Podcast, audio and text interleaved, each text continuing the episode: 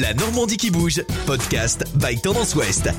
Bonjour à tous. La Normandie qui bouge part à la rencontre de Moufid Taleb, habitant de Saint-Étienne-du-Rouvray. Âgé de 28 ans, il travaille comme développeur web dans une entreprise rouennaise, mais ce n'est que temporaire. C'est pas vraiment mon monde. Je pense pas que je m'épanouirais euh, vraiment là-dedans. Alors, euh, je vais pas cracher dans la soupe parce que du coup, ça me permet quand même de vivre euh, c'est pas non plus un boulot qui va me rendre heureux. Et pour cause, Moufid Taleb veut se consacrer à sa passion de l'aventure et de l'exploration, un monde qu'il a découvert il y a quelques années. J'ai toujours voulu fuir la routine et puis euh, j'ai toujours été en quête un peu de sensations, de choses comme ça.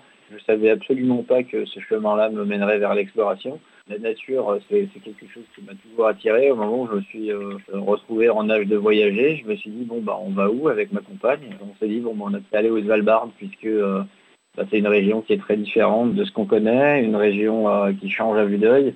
Euh, L'Arctique, en fait, aujourd'hui, n'est peut-être déjà plus le même que celui d'hier il, n'est plus le même que celui d'hier et il sera peut-être plus le même demain non plus. C'est même une certitude. Et donc, bah, j'avais envie de découvrir ça. C'est en parcourant ensuite euh, différents récits d'aventure que son envie de devenir explorateur s'est concrétisée. La curiosité a poussé à me demander comment faisaient euh, les premiers explorateurs euh, qui sont arrivés dans ces régions, comment est-ce qu'ils ont fait pour gérer tout ça, comment est-ce que font les habitants de Longuerbienne pour gérer la ligne polaire? Bah, au fil de mes recherches, de mes découvertes, je suis tombé sur les récits des premiers explorateurs justement et ça m'a complètement fasciné en fait. Ça m'a tellement fasciné que je me suis dit mais euh, ils ont vécu des choses tellement fortes que moi j'ai du mal à, à, simplement les concevoir. Alors puis je me suis dit mais du coup, qu'est-ce qui m'empêche de devenir explorateur moi-même bah, La réponse n'était pas grand-chose, il fallait beaucoup bosser, c'est sûr. Moufid Taleb se met alors euh, une idée en tête, traverser le Groenland en solitaire et sans assistance. Il démarre alors sa préparation il y a quasiment deux ans. J'ai tout de suite euh, mené des recherches sur euh, comment se préparer physiquement des explorateurs et donc bah, j'ai été chopé un pneu que j'ai troué et j'ai passé une petite corde en chambre assez pourrie que j'ai noué autour de mes hanches et donc j'ai commencé à essayer de m'entraîner comme ça donc en, plein confinement avec les petites permissions d'une heure qu'on avait à l'époque. Donc ça c'était vraiment le début et puis euh, bah, j'ai très très vite progressé évidemment. Donc euh, au début je courais 20 minutes et puis euh, trois mois après je courais plutôt 2h30, 3h. Aujourd'hui il est accompagné par un préparateur physique car le départ pour le Groenland approche. Il est prévu en avril prochain.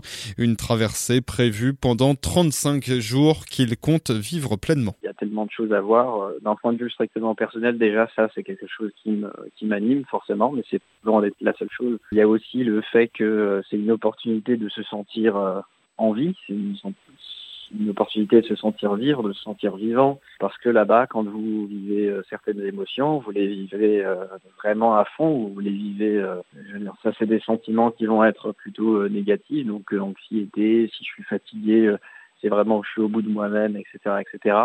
Mais de même, si vous êtes soulagé, si vous êtes euphorique, si vous êtes serein ou autre, c'est aussi euh, une intensité qui est décuplée.